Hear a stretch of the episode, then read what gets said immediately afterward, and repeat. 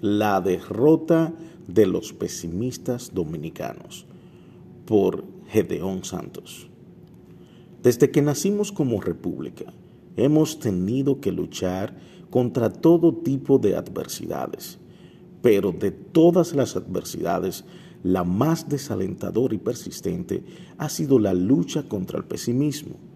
Los pesimistas aparecieron temprano en nuestra historia, sembrando la duda sobre la factibilidad de crear una república en un territorio pequeño, despoblado, pobre, aislado del mundo y abandonado por España.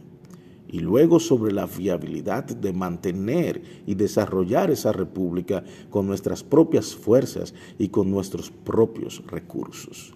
Es por ello que la idea de no independizarnos o la de anexarnos a España o a Estados Unidos estuvieron en los planes de los pesimistas del siglo XIX.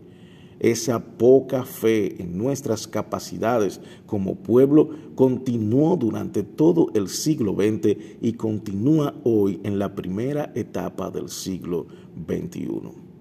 La distopía de los pesimistas. Los pesimistas son aquellas personas que tienen la tendencia de ver y juzgar las cosas en su aspecto más negativo o más desfavorable. Suelen tener una visión dantesca de la realidad, por lo que solo ven catástrofes, hundimientos, crisis y debacles por doquier su mensaje catastrofista, casi siempre exagerado y magnificado, puede despertar miedos, pesadillas colectivas y sentimientos oscuros en una sociedad. Crean una distopía del presente y del futuro sobre la base de que todo anda mal y que las cosas no van a mejorar, sino a empeorar suelen ver el vaso medio vacío y ver problemas y dificultades donde otros ven soluciones y oportunidades.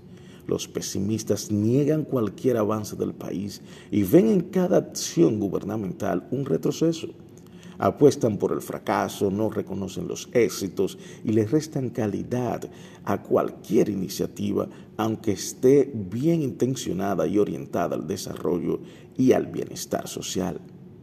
Los pesimistas, al tener un sesgo catastrófico, no creen en los datos ni en las estadísticas positivas, pues se aferran a su dogma negativo y no a los hechos fácticos emanados de la realidad o de instituciones de prestigio. Hoy, todo ese discurso distópico se ha amplificado con las redes sociales y con la Internet, pues los pesimistas usan los diferentes medios para sembrar confusión, retorcer verdades, imponer su visión apocalíptica e intentar destruir a todo aquel que ose decir que avanzamos o que vamos por buen camino. Eso a pesar de las abrumadoras evidencias de que no solo avanzamos, sino que somos lo que más rápido lo hemos hecho en toda América Latina el indetenible camino hacia el progreso. Sin embargo, los pesimistas han subestimado la inteligencia de nuestro pueblo, su capacidad de lucha, su espíritu emprendedor, su deseo de crecer y su continua apuesta por vivir mejor. Desde que se fundó el Estado dominicano, nuestro país no ha cesado en sus esfuerzos por alcanzar el desarrollo y el bienestar y aunque a veces hemos caminado lento, hayamos encontrado tropiezos o parezca que retrocedemos, nunca nos hemos detenido en la búsqueda de nuestro sueño. Cada tramo de nuestra historia, muchas veces con sangre y sacrificio, ha sentado las bases del siguiente peldaño de nuestro desarrollo. Así, viendo el vaso medio lleno, podemos decir que con la independencia construimos un Estado y con la restauración lo rescatamos. Bajo el régimen autoritario del ILIS se traen las primeras estructuras capitalistas como los ingenios azucareros y el ferrocarril. Con la ocupación estadounidense de 1916 se hicieron las primeras infraestructuras viales que unieron al país. Se creó la primera institución del orden, así como el primer andamiaje jurídico para consolidar el Estado. Con la dictadura de Trujillo, a sangre y fuego, se estabilizó el país, se amplió y se cohesionó el Estado, se crearon nuevas infraestructuras en todo el territorio y se expandió el capitalismo industrial, comercial y financiero. Con el profesor Juan Bosch se trajo la democracia, se sembró el sueño desarrollista y se elaboró el primer marco constitucional para el Estado social y de derecho. Con el doctor Balaguer se creó el sector empresarial, se expandió el desarrollo industrial, se amplió la infraestructura, se dio la primera expansión de la clase media y se hicieron las reformas estructurales que sentaron las bases para el subsiguiente proceso de crecimiento y desarrollo con los gobiernos del PRD, se restableció la democracia y el Estado de Derecho. Se inició el paso a la economía de servicios, se hicieron las primeras reformas económicas y se inició el tránsito de sociedad rural a la urbana.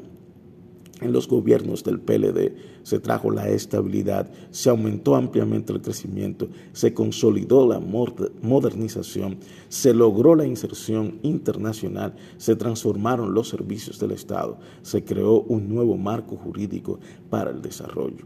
Se logró disminuir la pobreza, la desigualdad, se mejoró el sector eléctrico y la clase media se convirtió en el sector social mayoritario la resiliencia de nuestro pueblo.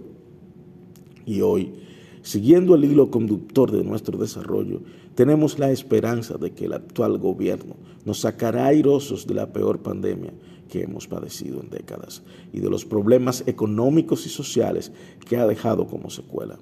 Asimismo, albergamos la fe en que mejorará la institucionalidad y la transparencia continuará la estabilidad política, económica y social, aumentará la calidad del crecimiento y de nuestro desarrollo y dejará un país cuantitativo y cualitativamente más fuerte y próspero que el que heredó cuando fue elegido. A pesar del atraso de nuestro pueblo, hemos contado con sus excepciones con líderes capaces y bien intencionados que con sus luces y sus sombras han hecho avanzar el país.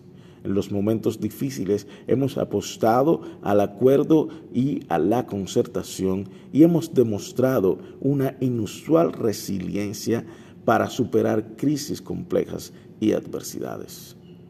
Un país con futuro. Hoy somos la mayor economía de Centroamérica y del Caribe y la séptima de toda América Latina con una proyección de ser una potencia subregional si continuamos por el camino de las reformas y los cambios. Si los retos del pasado eran en su mayoría físicos y cuantitativos, los del futuro son principalmente cualitativos. Así, desafíos como cualificar el Estado y la gestión pública, cualificar la educación y la salud, dominar las tecnologías esenciales, lograr una economía competitiva, exportadora y de mayor valor agregado, garantizar trabajos bien remunerados y un retiro digno y lograr que el desarrollo sea inclusivo y sostenible, son en su mayoría retos cualitativos que requerirán de mayor inteligencia y creatividad aunque con un país con mayores recursos económicos que en el pasado, con mayor conectividad, con mejor gestión pública y privada, con mayor acceso a la tecnología y al capital y con una juventud mejor dotada para los cambios tecnológicos y la globalización. Para el 2044, cuando celebremos los 200 años de nuestra independencia, nuestro país está proyectado para tener 12.6 millones de habitantes, con un PIB de alrededor de 200 mil millones de dólares.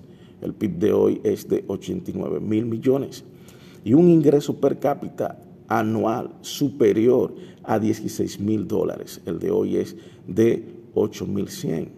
Una de las mejores infraestructuras del área una sólida clase media de ingresos medios altos, con un nivel de pobreza mínimo, con la pobreza extrema erradicada y con un nivel de vida de los más altos de América Latina.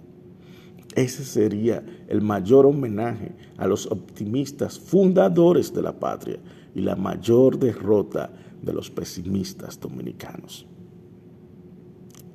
La derrota definitiva del pesimismo.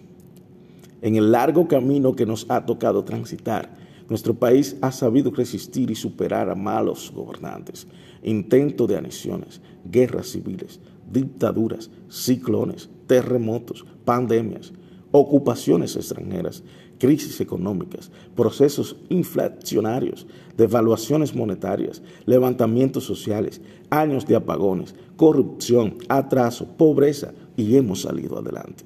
En 178 años hemos pasado de ser un sueño imposible a un milagro respetado.